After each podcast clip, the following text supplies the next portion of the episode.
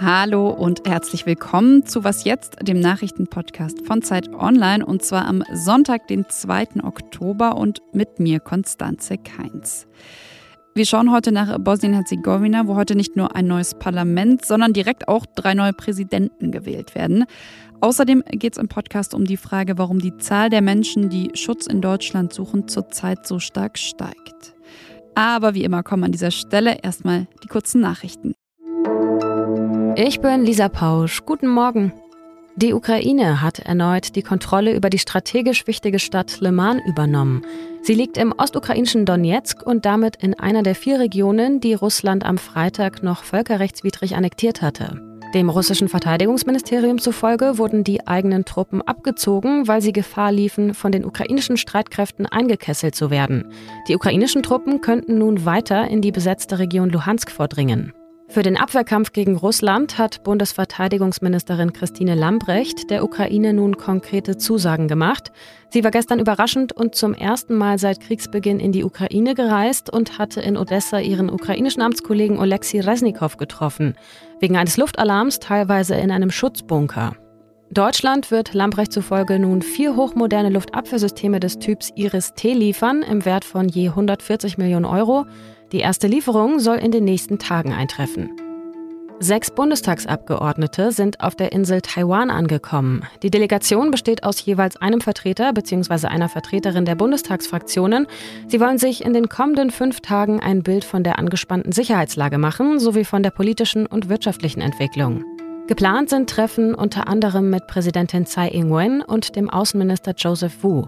Der Besuch könnte zu neuen Spannungen mit China führen, da Chinas Führung die Insel als abtrünnigen Teil ihrer Volksrepublik betrachtet und offizielle Kontakte anderer Länder zu Taiwan ablehnt.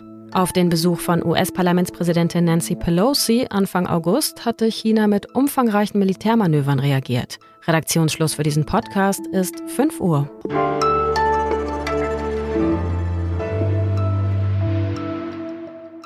In Bulgarien, Bosnien-Herzegowina und Brasilien wird heute gewählt. Bulgarien, das steckt in einer ziemlichen Regierungskrise. Schon zum vierten Mal, nämlich innerhalb von nur zwei Jahren, wird dort heute gewählt. Brasilien steht vor einer Schicksalswahl, sagen viele Expertinnen und Experten. Ja, zu der Wahl empfehle ich Ihnen die Sonderfolge meiner Kollegin Azadeh Peschman, auch hier verlinkt. Ah, es gibt daran keinen Zweifel. Die Demokratie ist in Gefahr, völlig unabhängig davon, ob Jair Bolsonaro gewinnt oder nicht. In der heutigen Folge, da will ich genau auf die Wahl in Bosnien-Herzegowina schauen. Dort wird eben nicht nur ein neues Parlament gewählt, sondern dazu auch noch drei Präsidenten. Auf dem Papier aber, da bleibt jemand anderes der mächtigste Mann im Land, und zwar der hohe Repräsentant für Bosnien und Herzegowina. Aktuell ist das der CSU-Politiker Christian Schmidt und ihn hat Anna Sauerbrei, die außenpolitische Koordinatorin der Zeit, kurz vor der Wahl in Sarajevo getroffen. Über die Wahl und über dieses Land will ich deshalb mit ihr sprechen. Hallo Anna. Hallo, guten Tag. Ja, vor einigen Monaten im Frühjahr war das, glaube ich, da hat Christian Schmidt gesagt, in Bosnien-Herzegowina, da droht kein Krieg, aber die politische Krise, die geht sehr tief. Lass uns mal auf diese Krise schauen. Was ist der Grund dafür? In Bosnien und Herzegowina ist die Macht aufgeteilt zwischen den drei ethnischen Gruppen in dem Land. Das sind serbische Bosnier und kroatische Bosnier und dann die Bosniaken, die muslimischen Bosnier. Und das geht zurück auf das Dayton-Abkommen von 1995, das den Krieg damals beendet hat in Bosnien und Herzegowina und damals sieht man es für das Beste, dass man die Macht im Land zwischen allen, die in diesem Krieg sich gegenüberstanden, möglichst gleichmäßig verteilt.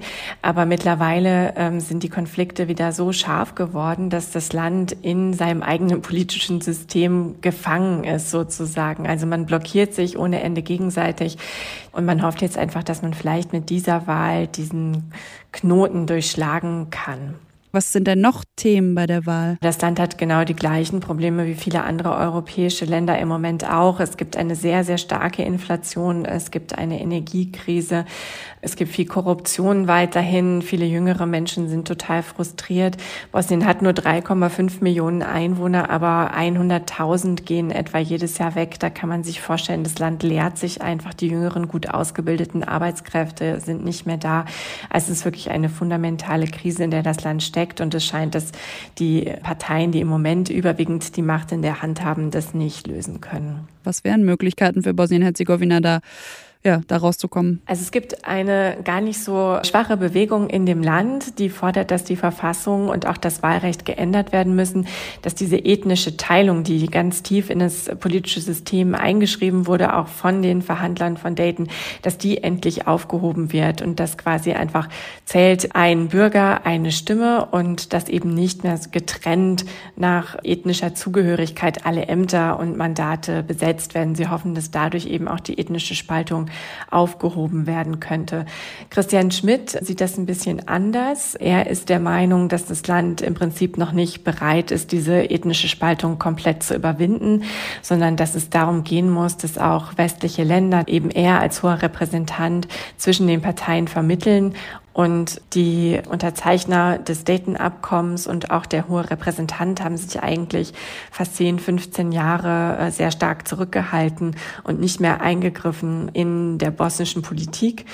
Und jetzt, da man befürchtet, dass Russland diesen Konflikt äh, stärker befeuern könnte, dass da vielleicht sogar wieder ein heißer Konflikt entstehen könnte in den westlichen Balkanländern, ist auch die internationale Gemeinschaft wieder stärker auf den Plan gerufen und ähm, versucht eben zwischen den Konfliktparteien zu vermitteln. Dazu gehören eben auch die Bemühungen von Christian Schmidt, womöglich eine Wahlrechtsreform herbeizuführen. Alles klar, vielen, vielen Dank an dich. Gerne, bis dann.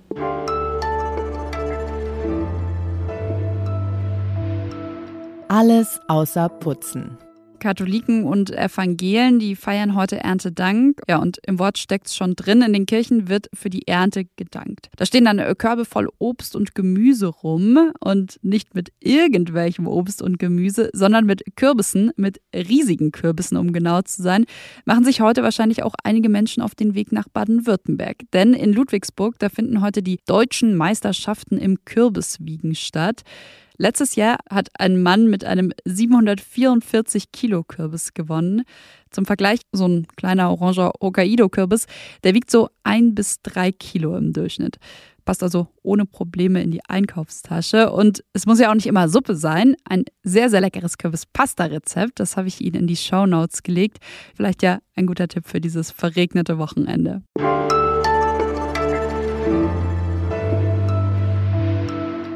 Bundesinnenministerin Nancy Faeser von der SPD ist in Sorge. Der sächsische Innenminister Armin Schuster von der CDU, der spricht von einer Lage, die, Zitat, in Kürze kaum noch zu bewältigen sei.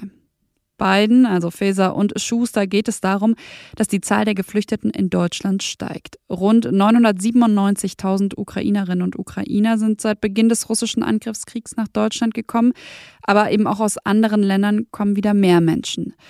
Trotzdem, das äh, kann man direkt zu Beginn mal sagen, steht das Asylsystem nicht vor einem Kollaps, schreibt mein Kollege Paul Middelhoff in der aktuellen Ausgabe der Zeit.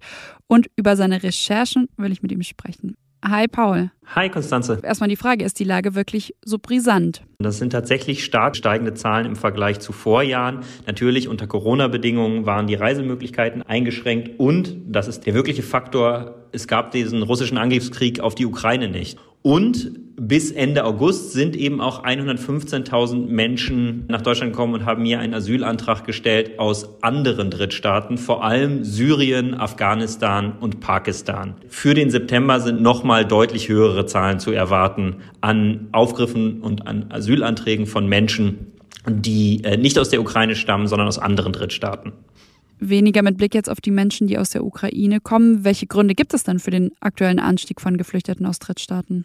Heute leben immer noch sehr viele Geflüchtete vor allen Dingen aus Syrien, aber auch aus Afghanistan, halten sich in der Türkei auf. Die wirtschaftliche Situation spitzt sich aber so zu mit Inflationsraten von über 80 Prozent aktuell, dass die Menschen in wirtschaftliche Not geraten und gleichzeitig verschärft sich im Vorfeld der Präsidentschaftswahlen der Türkei im nächsten Jahr der Ton in der politischen Arena. Die Opposition in der Türkei hat in den vergangenen Wochen die Abschiebung von Syrerinnen und Syrern zurück nach Syrien gefordert.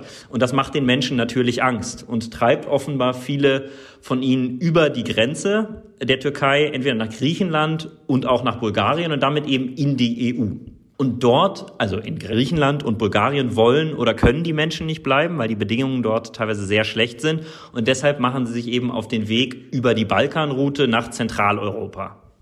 Hm, und mit Blick auf diese Entwicklung, was ist da dran, wenn Politiker, Politikerinnen jetzt sich eben Sorgen machen und warnen, dass Deutschland das alles nicht bewältigen könne? Tatsächlich sind die Erstaufnahmeeinrichtungen vieler Bundesländer und auch die kommunalen Unterbringungsmöglichkeiten fast voll. Die Erstaufnahmeeinrichtungen aktivieren ihre Reserveplätze und Reservekapazitäten. Die Kommunen öffnen ihre Notunterkünfte, das sind dann zum Beispiel Turnhallen.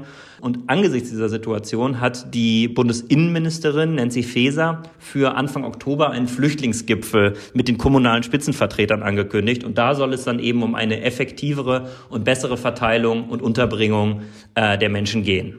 Alles klar, danke Paul. Danke Konstanze. Und damit sind wir am Ende dieser Folge angekommen. Sie können uns wie immer gerne schreiben an wasjetzt.zeit.de.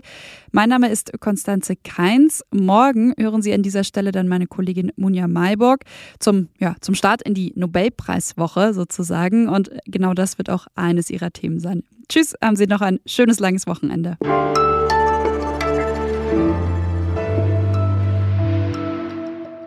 Bei meiner Kürbisrecherche, da bin ich übrigens auf eine Reihe ziemlich schräger Events gestoßen. Kürbiskegeln, Kürbisweitwurf oder das jährliche Kürbiswettschnitzen der NASA-Ingenieure.